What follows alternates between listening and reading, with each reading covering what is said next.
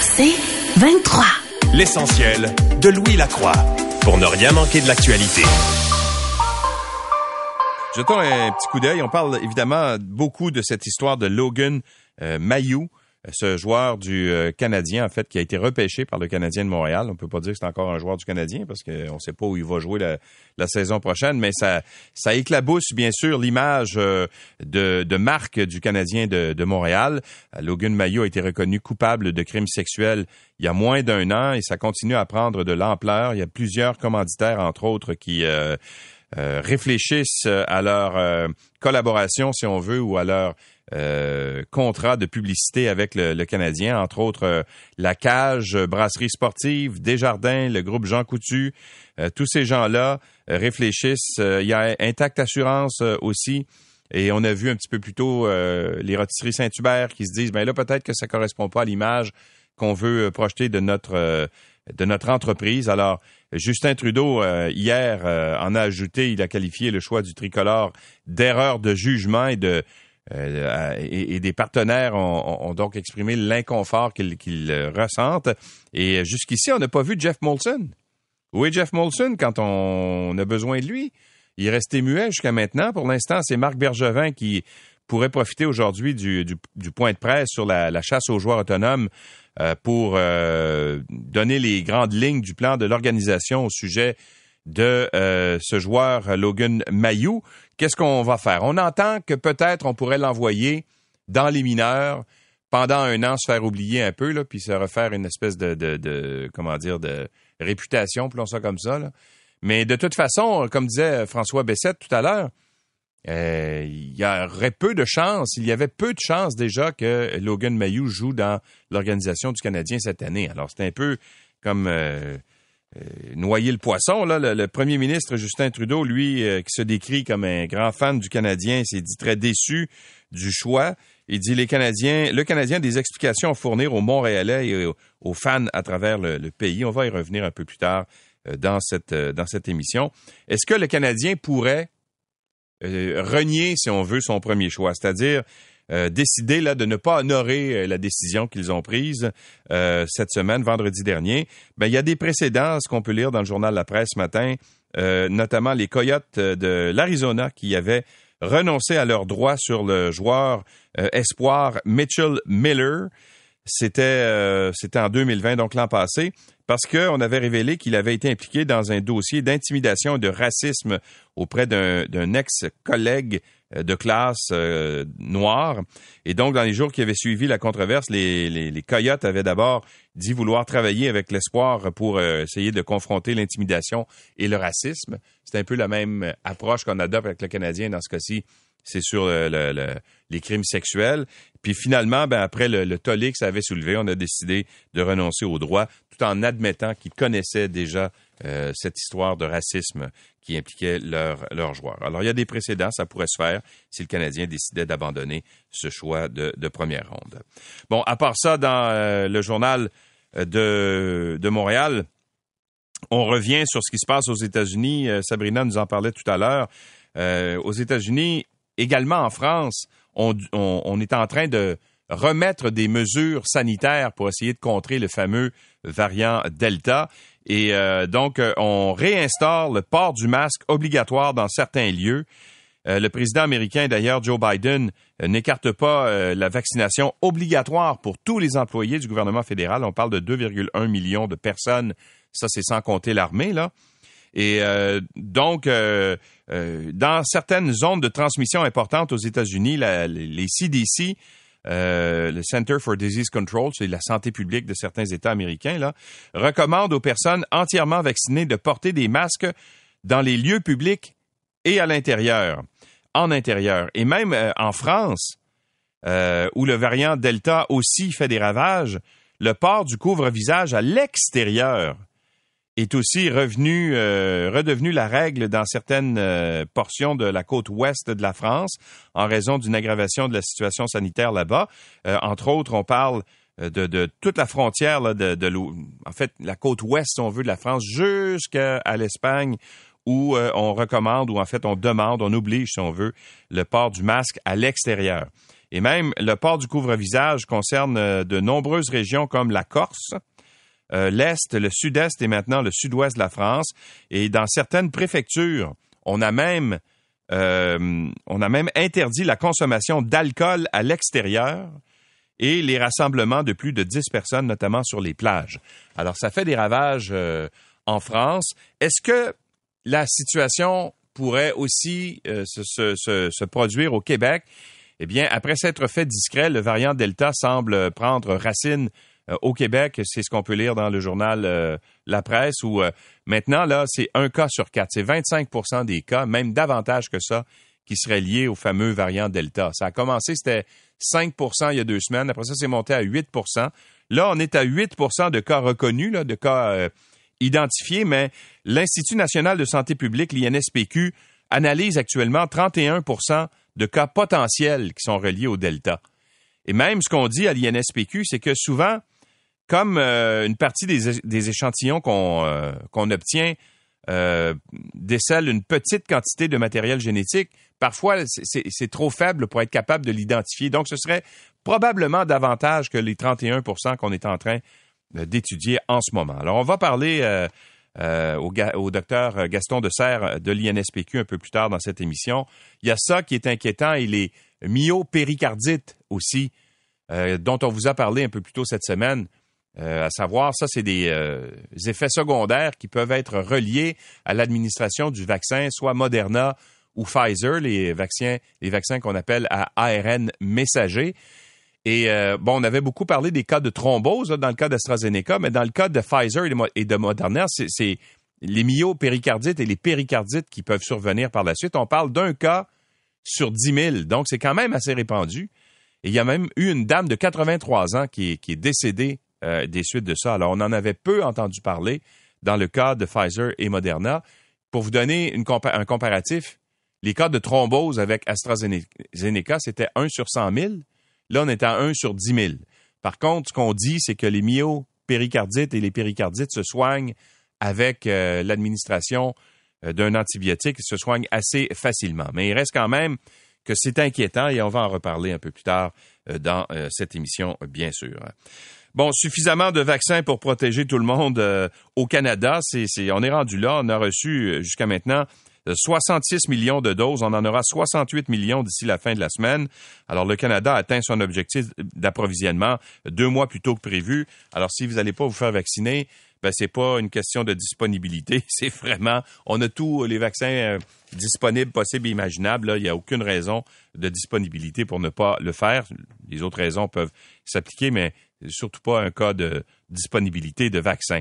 Et euh, dans la Gazette ce matin, on, repose la question, on va la poser nous autres aussi euh, un peu plus tard dans cette émission, à savoir, compte tenu que le variant Delta est très, très contagieux, on dit qu'il est 50% plus contagieux que les autres, et que ça va amener nécessairement, et on le voit dans les statistiques, une hausse de cas liés au Delta, ben, est-ce qu'on ne devrait pas faire comme ce qu'on est en train de recommander aux États-Unis, c'est-à-dire, lors de la rentrée scolaire, demander à ce que les jeunes, même s'il y a un taux de vaccination euh, euh, qui, qui va être atteint, là, euh, qui va être assez élevé, dit-on, dans certaines écoles, peut-être moins dans d'autres, est-ce qu'on ne devrait pas imposer aux jeunes, dans les écoles primaires, secondaires et même universitaires, de, porter le fameux masque pour éviter justement des problèmes avec le variant Delta? Parce que l'ennui du Delta, là, c'est que, bon, oui, c'est vrai qu'il est plus contagieux, mais souvent, même avec le vaccin, une fois vacciné, on peut continuer à transmettre le, virus, euh, même si on n'a pas les symptômes. Alors peut-être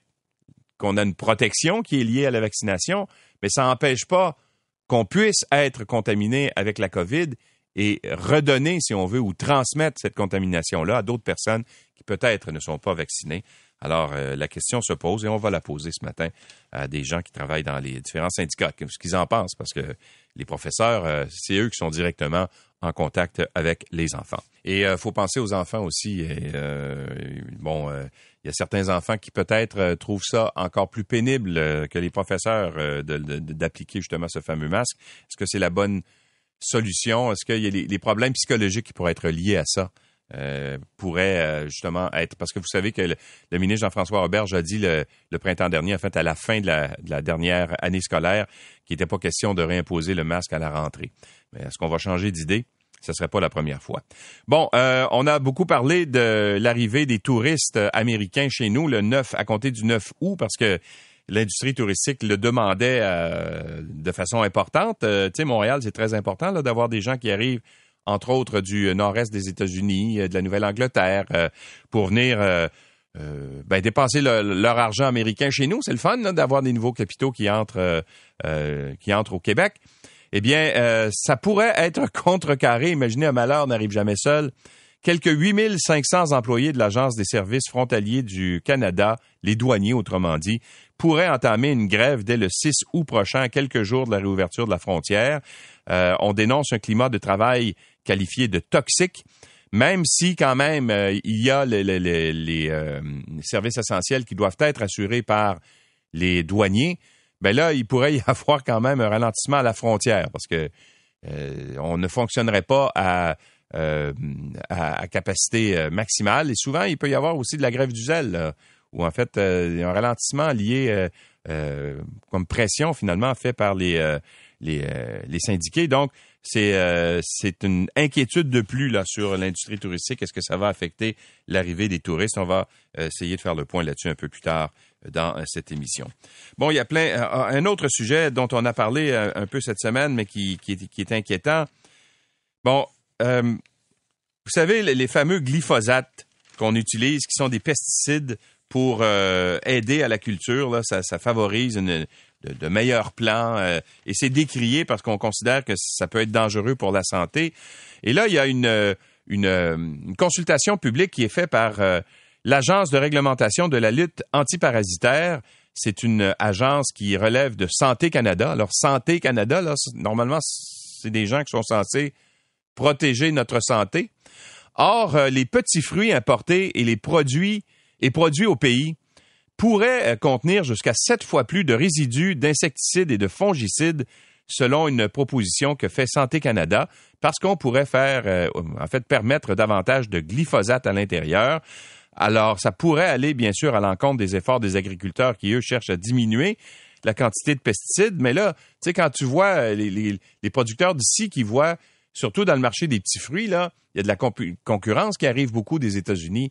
Puis eux, ben, euh, ils pourraient se voir euh, accorder des taux de pesticides plus élevés que, que, ce qu'on a ici au Québec, donc davantage de production, des, des, des, prix moins élevés également. Donc, il y a une espèce de concurrence déloyale qui pourrait venir de ça en même temps.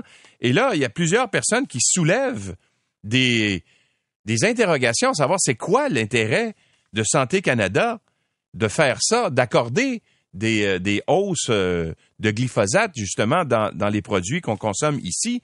Et l'un des personnages très intéressés de toute la question des glyphosates s'appelle Louis Robert, l'agronome, euh, vous vous souvenez, là, qui le, le, sonneur d'alerte qui avait été suspendu par, par le, ministère de l'Agriculture parce qu'il avait justement dénoncé les pratiques de l'industrie.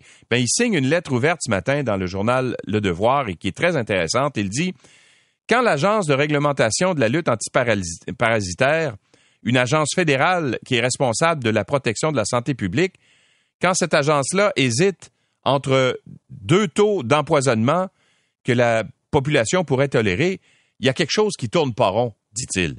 De toute évidence, plusieurs gestionnaires mandatés pour la défense de l'intérêt public euh, n'ont pas fait leur travail en amont dans l'analyse de la demande de Bayer. Parce qu'il faut comprendre que si euh, Santé Canada étudie la possibilité d'augmenter le taux de glyphosate dans les produits euh, agroalimentaires, c'est que ça vient d'une demande de la compagnie Bayer. Bayer, pour vous donner une idée, c'est Monsanto, parce que Bayer a acheté Monsanto y a, il y a quoi, il y a quelques mois. Et donc là, on dit, ben nous autres, on aimerait ça, en ait davantage, parce que ce serait une question de profit. Alors, euh, ce que dit euh, Louis Robert, il dit oui, on utilise de plus en plus de glyphosate. Les méthodes euh, différentes et rentables de contrôle des mauvaises herbes existent. Elles ont été développées en recherche. Toutefois, les producteurs agricoles n'y ont pas accès, faute de ressources en transfert, ou n'y croient tout simplement pas, peu encouragés par le conseil, le conseil intéressé qui les encadre la plupart du temps. là, on parle des conseils intéressés, là, on parle souvent des conseillers des euh, compagnies qui distribuent les pesticides en question. Alors, eux autres, évidemment, quand tu représentes euh, la compagnie Monsanto, c'est bien évident que tu vas prêcher pour la qualité de tes produits, puis tu, vas essayer de... Hein, c'est une job de vendeur que tu fais là. Alors, il faut aussi bien comprendre que l'usage de glyphosate est une euh, composante essentielle d'un système culturel dominant l'ensemble de l'agriculture nord-américaine, dit Louis Robert. Alors, c'est une question qui est embarrassante en ce moment pour euh, Santé Canada, qui est euh, un petit peu, qui est difficile à comprendre. Bon, on parle beaucoup d'élections. par les temps qui courent, évidemment, Justin Trudeau pourrait être tenté de dissoudre le Parlement parce qu'il est dans un gouvernement minoritaire en ce moment, puis il aimerait ça avoir un gouvernement majoritaire. Alors là, il étudie différents scénarios. Quand on voit aller Justin Trudeau depuis quelques semaines, on peut comprendre que euh, quelque part, à toutes les annonces qu'il a faites euh, d'un bout à l'autre du pays, on peut s'attendre à ce qu'il y ait une élection. On parle de plus en plus du début du mois d'octobre. Or, euh, le, chef du NPD, Jack Meeting, a envoyé une lettre à la nouvelle gouverneure générale Madame Simon, pour lui dire qu'elle n'est pas obligée d'accepter la demande de Justin Trudeau, parce que la façon dont euh, ça fonctionne généralement, c'est que Justin Trudeau va traverser euh, au bureau de la gouverneure générale, puis là, il va lui dire, ben écoutez, là, on n'est plus capable de fonctionner, le Parlement ne fonctionne plus, et puis on demande de déclencher des élections, et là, la gouverneure générale pourrait dissoudre le Parlement et on, lance le pays en élection immédiatement. Alors, c'est généralement la façon dont ça se passe. En fait, c'est tout le temps la façon dont ça se passe. Mais euh, le devoir a mis la main sur une lettre euh, qui a été envoyée justement par Jack Meeting, le chef du NPD, à Madame Simon. Et dans la lettre, ce qu'on peut y lire, euh, je vous en lis un passage. Si le premier ministre tentait de demander la dissolution du Parlement, nous pensons qu'il est important de vous rappeler que, comme vous le savez, il n'est pas nécessaire de l'accorder en l'absence d'une perte de confiance de la Chambre. Et là, ce que dit Jack Meeting, c'est que euh, il n'y a pas eu de vote de non-confiance à l'égard du gouvernement de Justin Trudeau. Au contraire, il y a même des, euh, des, des, projets de loi qui sont passés. Le discours sur le budget a été adopté également, le discours du trône aussi, et d'importants projets de loi doivent encore être adoptés par les députés. Et si on devait déclencher des élections, ben ça aurait pour conséquence de euh, rejeter en fait tous ces projets de loi, de les tuer au feuilleton. Alors ça voudrait dire là que les projets de loi qui n'ont pas encore été adoptés, entre autres par le gouvernement et par le Sénat, ben seraient caduques et donc on devrait recommencer la démarche au complet dans un autre parlement. Alors c'est un pensez-y bien, mais je vois mal Madame Simon dire non, ce serait une première. Ce serait assez étonnant qu'elle le fasse. Mais la Constitution canadienne nous rappelle euh, euh, Benoît Pelletier, qui est, euh, qui est constitutionnaliste, permettrait à la gouverneure générale, dans, en théorie, là, de prendre cette décision-là. Ça n'a jamais été fait, mais c'est dans la Constitution et ça pourrait. Et même, elle pourrait demander qu'il y ait un autre chef du parti de, de nommer à la tête du Parti libéral pour mener le gouvernement par la suite. C'est dans les possibilités. Ça se fera pas, mais c'est dans les possibilités. L'essentiel de Louis Lacroix pour ne rien manquer de l'actualité.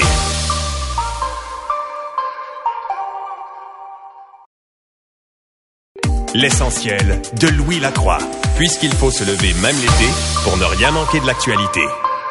Bien, euh, l'INSPQ a publié un avis en ce qui concerne les risques de myocardite et de péricardite qui euh, surviennent à la suite d'un vaccin à l'ARN messager comme le Pfizer, le Moderna. On avait beaucoup entendu parler, bien sûr, des euh, thromboses causées par euh, le vaccin AstraZeneca, mais euh, on avait peu entendu parler de ce qui se passait, des risques qui étaient associés justement à ces vaccins ARN messagers. Pour en parler, le docteur Gaston Serre est épidémiologiste à l'Institut national de santé publique. Bonjour, Monsieur Serre. Bonjour, M. Lacroix. Alors, d'abord, comment se fait-il qu'on a peu entendu parler de ça alors que l'incidence est quand même assez importante? On parle d'un cas sur 10 000 euh, c'est beaucoup. C'est même plus que dans le cas de, des thromboses euh, associées à AstraZeneca. Oui, en fait, euh, l'identification de ce problème-là s'est faite d'abord en Israël et d'abord avec les gens qui recevaient une deuxième dose de vaccin. Et après ça, aux États-Unis, euh, ils ont aussi euh, identifié ce problème-là chez les gens principalement qui euh, recevaient la deuxième dose de vaccin. Donc, évidemment, au Québec, comme on a donné beaucoup de premières doses, les deuxièmes doses de vaccin, elles, ont commencé là, assez récemment, donc à, la, partir de du début juin à peu près, là, et par la suite. Et là, donc, les, les, cas, il y avait des cas qui étaient déclarés après une première dose, mais c'est vraiment la deuxième dose là, qui est, euh, qui, est le plus souvent euh, associé à ces problèmes-là. Donc, euh, c'est certain que quand les, les données israéliennes et américaines sont sorties, le comité sur l'immunisation a évidemment regardé ça. On a regardé ce qu'on avait comme cas au Québec. Et ben, c'est à partir de là qu'on a fait l'énoncé qui a été publié hier. OK. Donc, donc, on se rend compte qu'il y a 65 cas de myocardite ou péricardite qui ont été signalés à la suite de l'administration du vaccin. Il y a 27 myocardites. Qu'est-ce que c'est au juste une myocardite et une péricardite? Bon, alors euh, les myocardites, c'est des, on appelle ça des inflammations du muscle cardiaque. La péricardite, c'est une inflammation de l'enveloppe du cœur. Alors ces maladies-là, euh, ils sont euh, ils sont souvent là euh, associés à des infections à virus. Alors dans la, je dirais les années précédentes là, avec tous les virus respiratoires qu'on a, les gens vont souvent développer quelques semaines après avoir fait l'infection respiratoire ces inflammations-là au niveau du cœur ou de l'enveloppe du cœur. Euh, le, problème des, euh, c'est euh, que ça, ça peut amener la, la, sécrétion de liquide là, entre l'enveloppe du cœur et le cœur. Donc, il faut s'assurer que justement le cœur est capable de bien battre. La myocardite, comme c'est une inflammation du cœur, on va souvent, souvent admettre les patients à l'hôpital pour quelques jours, s'assurer que tout fonctionne bien au niveau du rythme cardiaque et, les gens avec la péricardite vont souvent être traités à la maison avec euh, un médicament dont on a entendu parler, la colchicine, euh, qui est un anti-inflammatoire. Et avec la myocardite, ils vont être souvent aussi traités juste avec des anti-inflammatoires. Euh, et ça rentre dans l'ordre là au cours des, des, jours qui vont suivre. Est-ce que c'est plus grave, moins grave, aussi grave que les cas qui étaient associés au vaccin d'AstraZeneca, par exemple, les cas de thrombose? Parce que on a eu des cas de thrombose au Québec. Il y a même eu un décès de, de, de cas de thrombose, je pense, au Québec. Est-ce que c'est aussi grave? Euh, généralement, c'est beaucoup moins grave. C'est sûr que de faire euh, un caillot au cerveau, euh, ça peut avoir des conséquences très, très graves.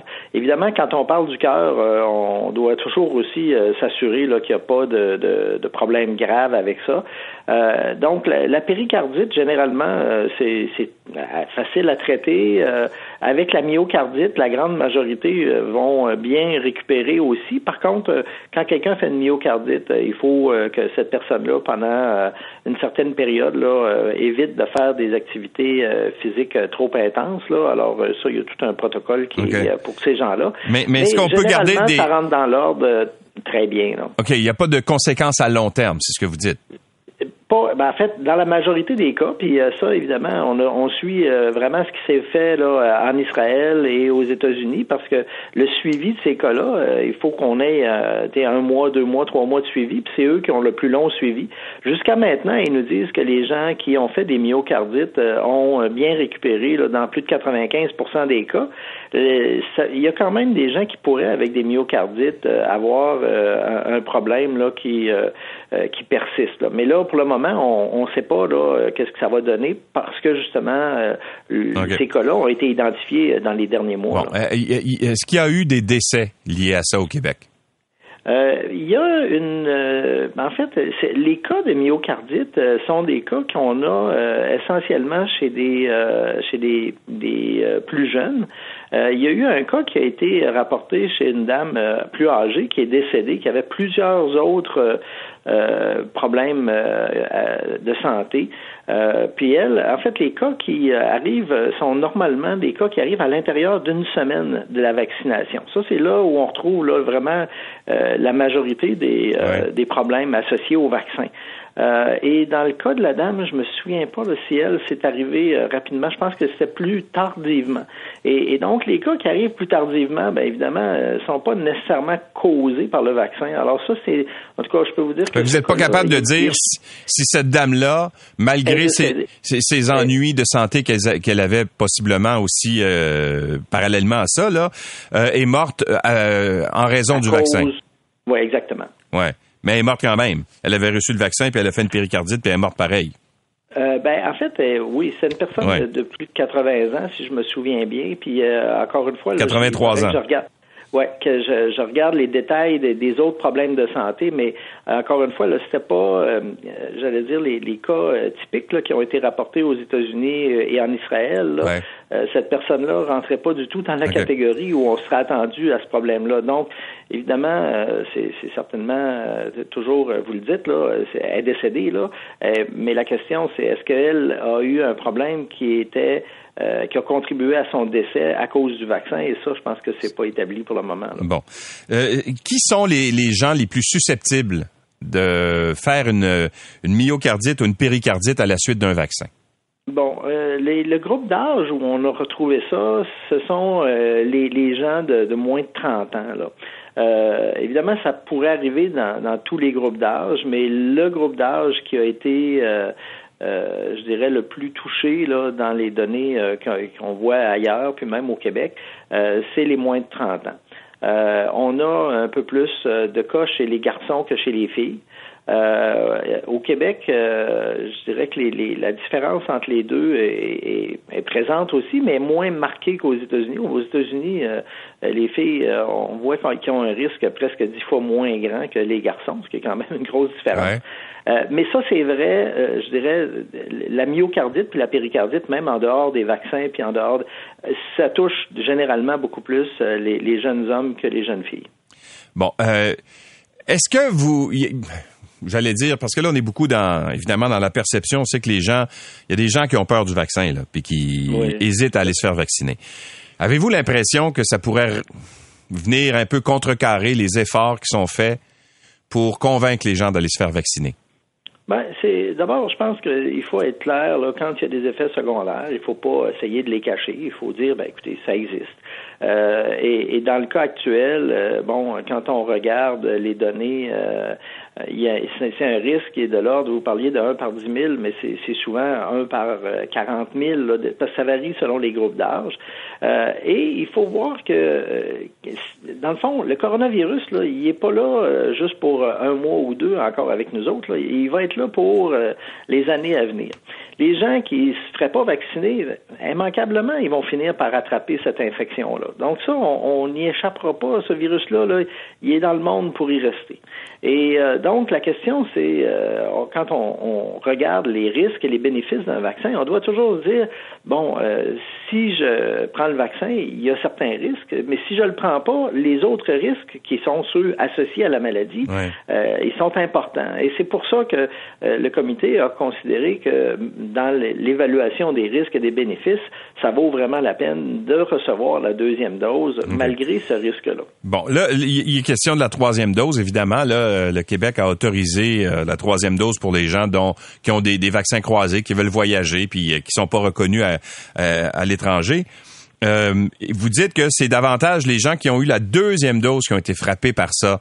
Est-ce qu'il y a encore plus de risques si on prend une troisième dose du vaccin? Logiquement, j'ai l'impression que ça pourrait, ça pourrait être... Euh, vous, un point intéressant, puis euh, la réponse courte à ça, c'est que nulle part dans le monde on a des données sur les troisièmes doses, parce que les troisièmes doses, ça reste quelque chose qui, euh, je dirais, pour lequel euh, le nombre de personnes qui ont reçu des troisièmes doses est très limité, puis on n'a pas actuellement nulle part là de d'informations sur les gens qui ont reçu des troisièmes doses. Mais la simple logique voudrait, me semble, tendrait à démontrer ça, non? Ben euh, oui, euh, peut-être, mais pas nécessairement. Ah, le, corps humain des fois euh, va avoir une. par exemple, il y a des gens. si on prend le vaccin d'AstraZeneca, la première dose a été celle qui était associée le plus au problème de thrombose. La deuxième dose, il y en avait dix fois moins avec une deuxième dose d'AstraZeneca. Donc, il y en avait encore, mais beaucoup moins. Euh, avec la première dose des vaccins ARN, euh, le, risque est beaucoup plus faible qu'avec une deuxième dose. Évidemment, si on dit, bon, première pas fort, deuxième plus élevé, est-ce que troisième, ça va être encore plus élevé? C'est possible, mais pour le moment, on n'a pas de hmm. données à cet égard-là. Bon, parlons un peu du variant Delta, euh, parce que le, variant Delta gagne du terrain au Québec. On était à 5% il y a à peu près une semaine et demie. Là, on est rendu beaucoup plus élevé que ça. Officiellement, c'est 8% mais en réalité, docteur de Serre, il y en a beaucoup plus que, que le 8 hein. Ben, évidemment, je pense que vous avez raison que le, le, la proportion de toutes les infections euh, qui est causée, qui sont causées par la proportion qui est causée par le variant Delta est en augmentation. Bon, est-ce que c'est 8, est-ce que c'est 12, est-ce que c'est 15 euh, il y, a une incertitude à ce niveau-là, mais c'est certain qu'on n'est pas encore dans la situation de plusieurs autres provinces et pays où là 90% euh, et plus des infections sont causées par le variant Delta. Par contre, c'est certain que le variant Delta, c'est la menace qui, euh, que, tout le monde regarde parce que c'est certain que à cause de sa grande contagiosité, c'est lui qui va prendre le terrain. Donc, c'est une question de temps avant que le variant Delta devienne euh, celui qui est la grande majorité des cas. Mais euh, est-ce qu'on a la capacité de détecter rapidement tous les cas de, de, en faisant du séquençage, par exemple, de, Delta, ou si encore on, est toujours à la traîne un peu là, de, dans les analyses pour comprendre la réelle euh, portée de ce variant-là chez nous? Ben, en fait, euh, là, on parlerait plutôt de la réelle proportion de tous les cas qui sont chez nous. Là. Euh, actuellement, donc, euh, initialement, on devait travailler avec le séquençage, qui est une technique qui est longue. Là, actuellement, on a une nouvelle approche qui nous permet de faire donc un premier tri avec le criblage, qui permet justement d'identifier de façon présomptive, pas de façon absolue, mais de façon relativement quand même euh, certaine là, qu'on a affaire au variant Delta. Donc, on est capable, on est beaucoup plus rapide là, pour pouvoir évaluer les cas euh, qui circulent actuellement. Et je pense que ce qu'on peut dire, c'est que euh, au Québec, comme partout ailleurs, le Delta est en progression mais ça représente encore pour le moment, je dirais, une, une, proportion qui est plus petite qu'ailleurs, mais immanquablement, là, ce mmh. variant-là va prendre de l'ampleur au cours des mois qui vont venir. Là. Donc, euh, encore une fois, la vaccination qui demeure bien sûr la meilleure arme pour se protéger contre ça, mais avec tous les risques que, ça peut comporter. Ben oui, euh, encore une fois, euh, c'est sûr qu'on souhaiterait avoir des vaccins qui soient 100% efficaces et 100% sécuritaires. Malheureusement, il y a un, petit nombre d'individus des fois qui vont avoir des effets secondaires et évidemment c'est triste qu'on ait ce problème-là de myocardite là, qui, j'aurais dire, rend ça peut-être. vous parliez de l'hésitation des gens, mm-hmm. des gens peut-être plus hésitants à le recevoir, mais encore une fois, je pense que ça reste un problème qui arrive chez un, une petite pourcent, une petite proportion des gens et euh, qui rentrent dans l'ordre, là, euh, je dirais très bien, là, c'est la grande majorité d'entre eux. Et euh, en même temps, évidemment, nous, on, voit l'automne se profiler avec le, fameux variant Delta. Et, là, encore une fois, ceux qui ne seront pas vaccinés, la probabilité que le variant Delta réussisse à aller les chercher, elle est, plus grande. substantielle. Voilà. Docteur Dessert, merci d'avoir été avec nous. Ça m'a fait plaisir. Bonne journée. Au revoir. Le docteur Gaston Dessert est épidémiologiste à l'Institut national de santé publique, l'INSPQ. L'essentiel de Louis Lacroix, puisqu'il faut se lever même l'été pour ne rien manquer de l'actualité.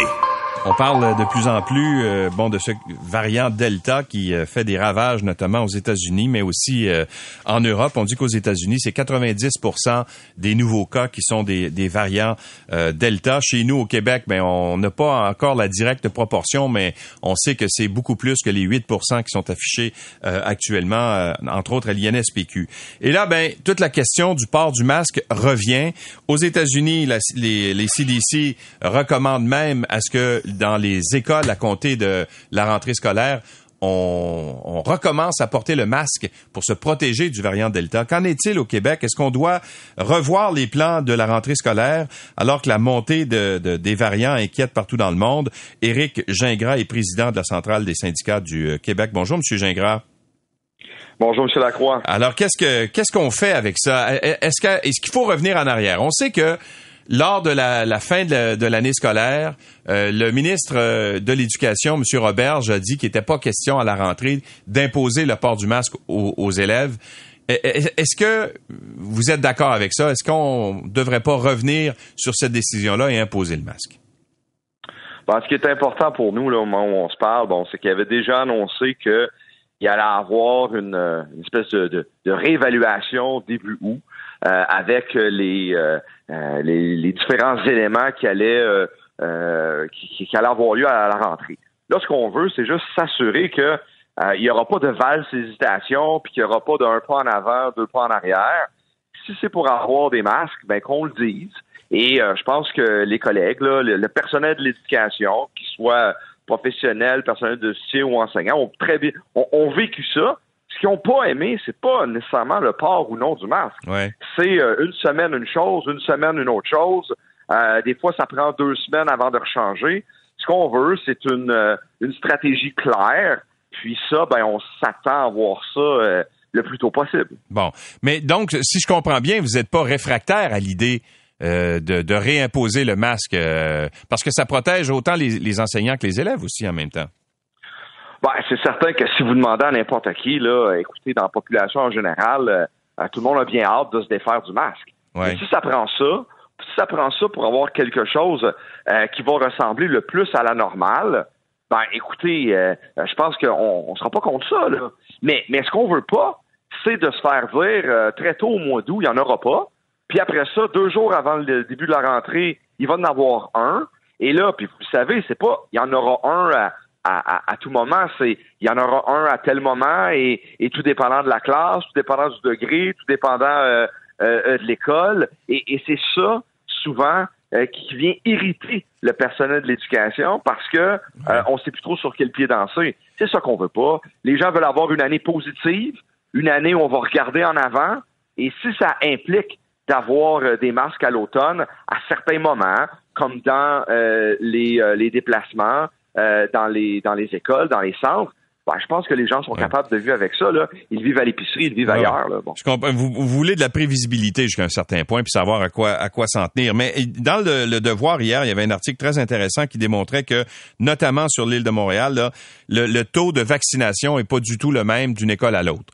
Alors, il y a des écoles où euh, on a du 12,8% 16,8% puis il y en a d'autres que ça va beaucoup plus haut. Là, on a même des écoles avec des taux au-dessus de 90% Bref, il y, y a une disparité. Est-ce que vous accepteriez qu'on on ait des consignes qui ne soient pas uniformes à la grandeur du Québec. De dire, par exemple, dans certaines régions, le taux de vaccination est moins élevé chez les, élèves, là on parle des 12 ans et plus, bien sûr, là, euh, euh, ou encore il y, a, des taux de contamination plus importants et qu'on on y aille à la pièce d'une région à l'autre, d'une école à l'autre. Ben, c'est ce qu'on vient de vivre dans la dernière année. Hein. Avec le code de couleur, euh, on a eu pendant un certain moment euh, des, euh, des élèves au secondaire qui étaient en alternance une journée sur deux, alors que d'autres ne l'étaient pas dans d'autres régions. Alors, ça, en fonction euh, de l'épidémiologie, tout ça, on, on, a compris que ça pouvait se faire. Mais encore là, encore là, ce qu'on veut, c'est le savoir à l'avance qu'est-ce qui va se passer et en sachant très bien comment ça va se faire. Puis il y a toutes sortes d'éléments comme ça dans les classes qui ont été gérés, je vous dirais, pas nécessairement de la bonne façon au cours de la dernière année. On veut pas que ça se reproduise. Comme je l'ai dit, les parents, la population, tout le monde va avoir une année positive. Les jeunes veulent retourner à l'école pour être capables euh, euh, de, socialiser, pour être capables d'aller chercher euh, ce qu'ils ont besoin dans nos différents établissements. Mais en même temps, ils veulent savoir comment ça va se faire. Puis c'est ça à quoi on s'attend dans les prochaines semaines là, pour être en mesure de, de bien préparer tout ça. Puis c'est aussi vrai aussi au niveau du collégial. Euh, eux aussi s'attendent un peu à avoir cette, cette prévisibilité-là. Bon, euh, parlons de l'aération dans les écoles. Est-ce que ça, ça progresse? Est-ce que vous, est-ce que vous, euh, vous en entendez? Écoutez, on a entendu parler lors de la mise à niveau de tout ça au mois de juin par par le ministre du plan qu'il allait avoir là, pendant la prochaine pendant la, la, la, période estivale, puis aussi le début de l'année, euh, mais on n'en sait pas plus aujourd'hui. On sait qu'il y a eu des travaux qui sont faits dans certaines écoles, dans certains centres. Maintenant, on aura des comptes rendus qui seront faits à la rentrée, mais je vous rappelle quand même qu'on a dit qu'on allait travailler là-dessus pendant toute l'année 21-22. Donc, écoutez, là, puis euh, à ce moment-là, beaucoup sont sortis en disant on ne devait pas faire ça avant. Donc, on sait que tout ne sera pas résolu pour la rentrée scolaire, mais on espère bien que, puis on aura à ce moment-là euh, des rencontres, puis on espère être informé pour la rentrée mais, de ce qui aura été fait, puis de ce qui restera à faire. Mais pour l'instant, vous l'avez pas été, là. Euh, vous n'avez pas été informé de ça. Non. Non, mis à part qu'il allait avoir des travaux qui allaient être faits, qu'il allait avoir euh, euh, des achats euh, de différents matériels technologiques pour l'évaluation, tout ça, ben là, on en est là et il y aura des comptes rendus qui seront faits pour la rentrée. La rentrée, quand même, dans un mois. Monsieur Gingras, merci beaucoup d'avoir été avec nous. Hey, ça me fait plaisir. Merci. Au revoir. Éric Gingras est le président de la Centrale des syndicats du Québec. L'essentiel de Louis Lacroix pour ne rien manquer de l'actualité.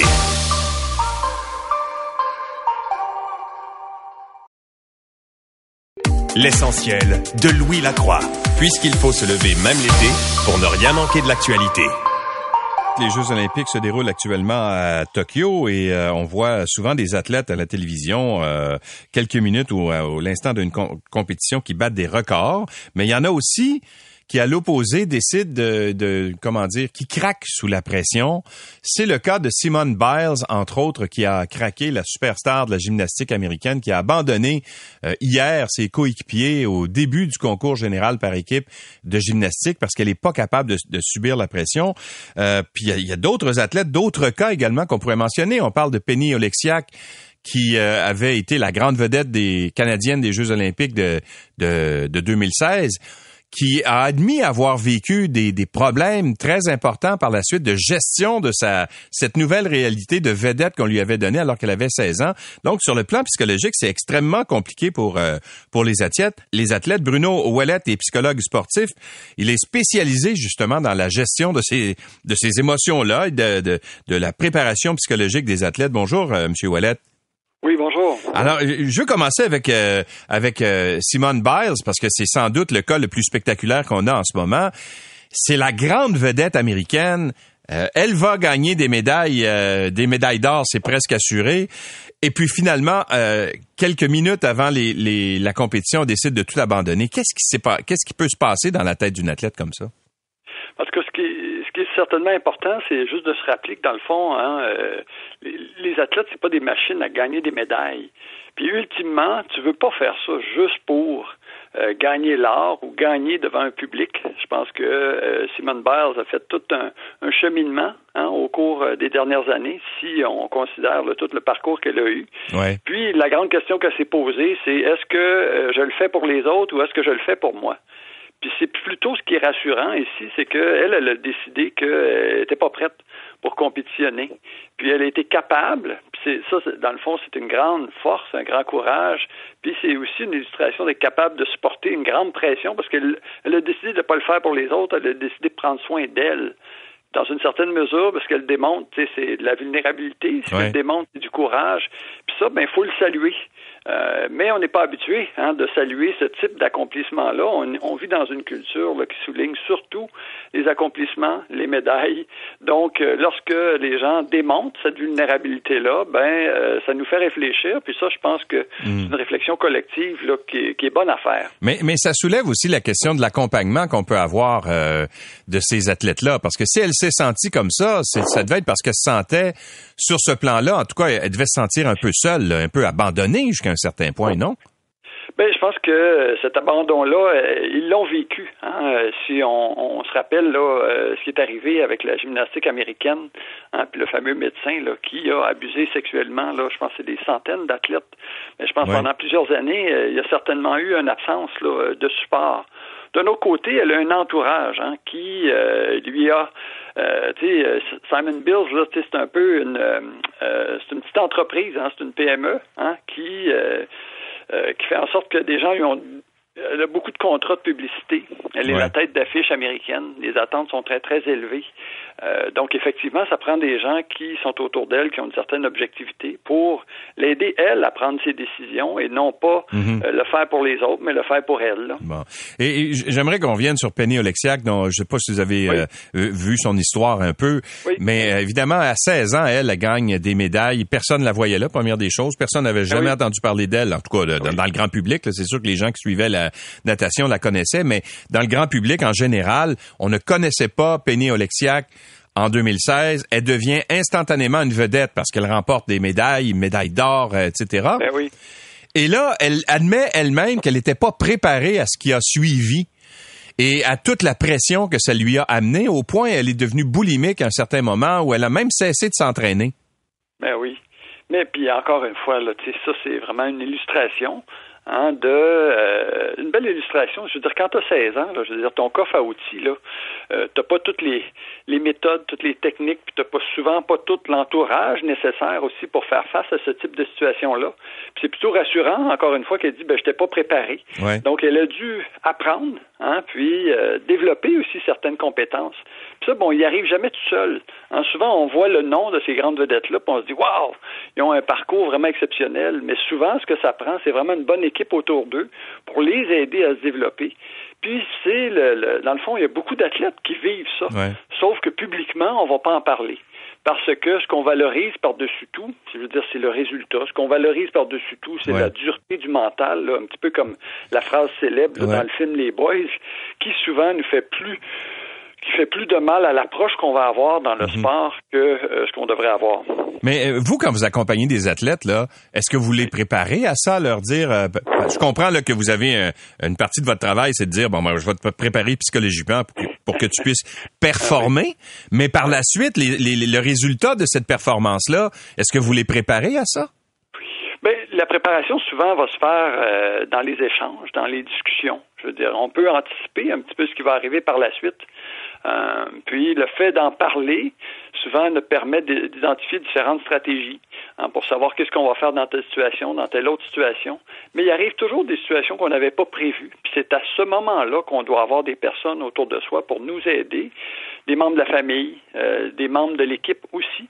il y a plusieurs types de professionnels aussi qui peuvent aider une personne à prendre conscience, à comprendre, puis à développer des meilleures stratégies, tout en se disant aussi que ça peut arriver qu'une personne là va, euh, va être très anxieuse, être très stressée, puis même va effectivement avoir des impacts qui peuvent mener là à, des dépressions aussi. Euh, puis dans cette optique-là, ben, ce qu'on veut surtout, c'est qu'il y ait le suivi médical. J'aimerais vous entendre sur deux joueurs du Canadien. Euh, ben, en fait, deux, deux personnages qui gravitent autour du Canadien. D'abord, Jonathan Drouin, qui lui a décidé d'arrêter euh, carrément euh, au cours de vers la fin de la saison en disant "Regardez, moi je suis plus capable, j'arrête." Et ben puis il s'est retiré pour sa propre santé mentale, de ce qu'on comprend là. Et là, on dit qu'il est prêt à, à, revenir. bon, il va faire le camp d'entraînement. Il aurait fait un cheminement dans, dans sa tête, j'imagine là. Est-ce que c'est un joueur qui va demeurer fragile? Intéressant, hein, parce que je vous écoute, là, puis vous dites, ah, j'imagine, puis dans le fond, tu sais, c'est encore là, on est devant un peu la culture du secret, hein, à savoir que euh, on ne sait pas exactement hein, la situation de, de, de Jonathan Drouin. Donc, on infère telle chose, telle chose, telle chose, puis c'est peut-être aussi correct parce que ça, ça y appartient. Euh, mais dans l'optique où hein, il y aurait eu euh, des enjeux euh, au niveau de son bien-être psychologique, ben c'est clair là, que son retour, moi je dis ben, deux choses. Là. Un, c'est possible. Hein, donc c'est un retour qui est possible. Il doit être bien, il doit avoir, il va avoir besoin de support, de soutien. mais ça va être difficile. Ça va être difficile dans l'environnement actuel, son retour, mais c'est pas impossible. Là. Parce que ça vient Ça représente un beau défi autant pour lui que pour son environnement. Parfois, la solution, c'est de changer d'endroit, mais c'est pas toujours la solution aussi. Euh, je pense que autant pour lui, je veux dire, s'il trouve une façon hein, de se remettre sur pied, puis si euh, il, identifie différentes stratégies avec son entourage, avec son équipe pour l'aider, ben, je pense que c'est possible. Parce que ça vient avec son lot de pression, jouer pour le Canadien en particulier, là. Mais ben, en même temps, ça vient avec son lot de pression, mais c'est une pression que tu apprends apprivoiser. Je veux dire, c'est possible euh, d'apprendre à, gérer ces situations-là, puis cet environnement-là, pour pouvoir jouer comme tu es capable de jouer, parce que ultimement, c'est tout ce qu'on souhaite. Puis c'est tout ce qu'il devrait souhaiter lui aussi. Mm. C'est pas de le faire pour les autres, c'est pas d'en faire plus, parce que ultimement, ce qu'on veut, puis ce que lui veut finalement, c'est de faire ce qu'il est capable de faire à chaque jour, autant à l'entraînement que lors des, euh, des matchs du Canadien. Bon, je vais vous poser une question sur Logan Mayou. Et, regardez bien de, quelle façon je, je, veux, je veux orienter ça. Vous avez tout un menu, là. Ah ouais. ben non, mais les, qu'est-ce que vous voulez, les, les euh, comment dire, les champs d'expertise. Votre expertise s'applique à un paquet d'athlètes en ce moment-là. Allons-y. Allons-y. Alors, euh, Logan Mayou, qui a été euh, trouvé coupable de crimes sexuels en Suède. Là, il avait envoyé une photo euh, d'une euh, jeune femme avec qui il était en train d'avoir une relation sexuelle, tout ça. Lui, lui-même avait dit aux équipes de la Ligue nationale, ne me repêchez pas, je ne le mérite pas. Alors, le Canadien décide de faire fi de ça, dit, ben, OK, je comprends qu'il a dit ça, mais nous autres, on va le repêcher pareil. Et là, depuis euh, vendredi euh, dernier, depuis qu'il y a eu le, repêchage, là, évidemment, c'est le déferlement.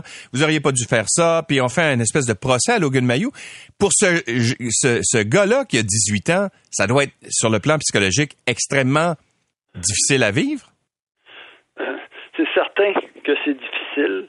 Euh, mais dans le, le, contexte actuel, je veux dire, on veut, on veut moins le, ben, je veux dire, on veut moins le regarder de cette façon-là. Je veux dire, ultimement, ce qu'on veut se rappeler, c'est la victime. Puis, ultimement, oui. ce que la situation a fait ressortir, c'est que dans cette optique-là, je veux dire, le club de hockey canadien, eux, en repêchant Logan Mayhew en première ronde, ben, on, on dans une certaine mesure, là, récompensé ce comportement-là. Puis, je pense que d'un point de vue des valeurs, autant euh, des Québécois, euh, puis que de l'ensemble des personnes qui ont pu commenter sur cette situation-là, ben ça, ça, ça crée un malaise. Puis ça, on peut le comprendre, ce malaise-là, qui n'a rien à voir avec le talent de la personne, qui n'a rien à voir avec la possibilité que cette personne-là puisse se réhabiliter ou quoi que ce soit. Mais que dans le contexte actuel, je veux dire, ce qui semble inacceptable d'un point de vue de la population, et même de plusieurs des commanditaires du club de hockey, c'est que d'un point de vue de nos valeurs, je veux dire, c'est, c'est, c'est, c'est, une grande contradiction. Puis on ne veut pas récompenser ce type de comportement-là. Mais je comprends que c'est difficile pour lui, mais c'est pas euh, l'optique qu'on veut prendre. Ce qu'on veut surtout se rappeler, c'est qu'il y a une victime ici. Cette personne-là ne mérite pas cette situation-là aussi. Ben c'est, c'est là où je voulais aller ensuite. La deuxième partie de, de, en fait, de, de, de, de ma question sur sur ce sur Logan euh, Mayou, ben c'était de dire l'impact sur la victime par la suite. Ben oui. Mais je, mais je pense que euh, là encore là, on est encore dans les inférences. Là.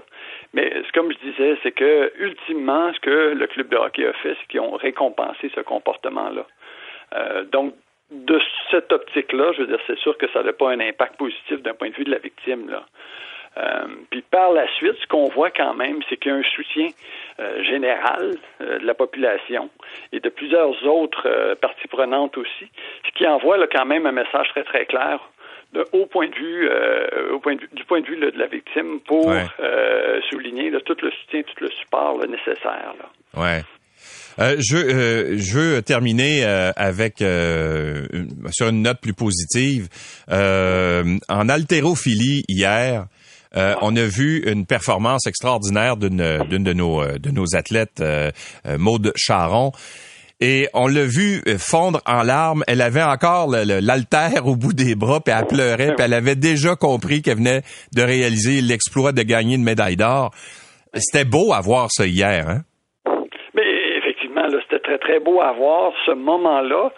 Mais puis j'ai écouté quelques-unes des entrevues. Je veux dire, ce qu'il faut se rappeler aussi, c'est tout le parcours. Hein, le parcours d'un athlète là, qui s'entraîne en région, le parcours d'un athlète qui s'est ouais. entraîné dans son garage, le parcours d'un athlète qui a eu le support de sa famille pour trouver une façon de chauffer son garage là, en plein hiver. Là, on parle de la région de Rimouski, pour qu'elle ouais. puisse s'entraîner hein, dans une situation là, qui est inédite là, avec la COVID et tout ce qu'on a vécu. Donc, c'est vraiment exceptionnel qu'elle arrive aux Jeux olympiques prête hein, pour euh, effectivement le gagner. Mais ce qu'il faut se rappeler, c'est tout le parcours. Ouais, elle aurait pu lâcher devant les obstacles qui se dressaient devant elle. Elle aurait pu dire, oh, mais gars, moi j'abandonne parce que ça devient trop difficile. Puis je... et, et, elle a persisté. Ben oui, mais, mais vous savez, hein, on en a 350 athlètes qui ont fait ça aussi. Ouais. cet été aux Jeux olympiques. Mais c'est pas tout le monde qui vont gagner euh, des médailles d'or. Tu sais, je pense à, à la triathlète là, Amélie Kretz, qui elle aussi, elle a mis une piscine dans son garage en mars dernier pour ouais. s'entraîner. Elle était partie pendant six mois en Arizona, puis elle a fait la meilleure performance canadienne euh, en triathlon là, de l'histoire pour une femme, ce qui est quand même, ce qui est vraiment exceptionnel aussi. On en a plein d'histoires comme ça, mais souvent on souligne surtout les histoires où on gagne des médailles, mais il faut surtout pas oublier, je veux dire, la grande, très très grande force là, de caractère de plusieurs de ces athlètes-là. Euh, dans la compétition. Est-ce que vous en avez accompagné des athlètes qui sont aux Olympiques en ce moment? Oui, on a accompagné quelques-uns. Ouais. Effectivement, là. Et vous êtes fiers d'eux, je les suivais particulièrement. Que, on est toujours fiers. Ouais. On est toujours fiers, puis on, est, on se sent toujours privilégié euh, lorsqu'on accompagne quelqu'un dans cette situation-là. Puis ce qui est important, là, quand même, de souligner, puis tantôt, tu sais, vous disiez, que euh, donc ma profession, c'est celle de psychologue. Ben ultimement, moi, je suis toujours là pour la personne. Ouais. Bien avant la performance. Ouais qui n'est pas toujours évident dans ce contexte-là, mais on souhaite toujours le mieux parce que eux souhaitent de faire le mieux euh, dans ces moments-là. Euh, une dernière question, parce que je sais que je suis en train de dépasser mon temps en plus, puis l'autre bord sont pas contents, mais euh, est-ce que ça prend une disposition psychologique particulière pour être capable de performer au niveau des athlètes olympiques? Est-ce que ça prend une personne qui a une, psychologie ou une, une dureté du mental particulière? Ben, écoutez, euh, je pense qu'il y a tout le temps différentes dispositions, mais euh, je veux dire, à la base, tu sais, c'est pas génétique. Je pense qu'une personne peut euh, apprendre à gérer la pression, à gérer le stress, à se concentrer dans les moments importants. Mais ce qui est particulier avec cet apprentissage-là, je veux dire, c'est pas quelque chose qu'on peut apprendre dans les livres et dans les conversations. Je veux dire, ça prend de l'expérience pour pouvoir le faire. Si je reviens un petit peu juste à l'exemple de Simon Bills, Biles, dans la dernière année, ben, il n'y a pas eu beaucoup il y a eu moins d'entraînement, il y a eu moins de compétition. Donc, il est fort possible que dans un sport comme la gymnastique aussi, que la, difficulté à retrouver ses repères, qui pourrait être un des éléments qui a joué un petit peu sur sa décision de se retirer des compétitions aussi. Donc, ce que je dis ultimement, c'est que pour performer un haut niveau dans ces environnements-là, ben, ça prend l'entraînement nécessaire. L'entraînement nécessaire pour un athlète de haut niveau ben, va varier entre 25 heures semaine jusqu'à 40 heures semaine dans des sports comme la nage synchronisée. Donc, c'est une, c'est une compétence qui, qui, est acquise, qui est développée. Hum, c'est ce que je dirais là. Monsieur Ouellet, c'est toujours euh, toujours intéressant de vous entendre. Merci beaucoup d'avoir été avec nous.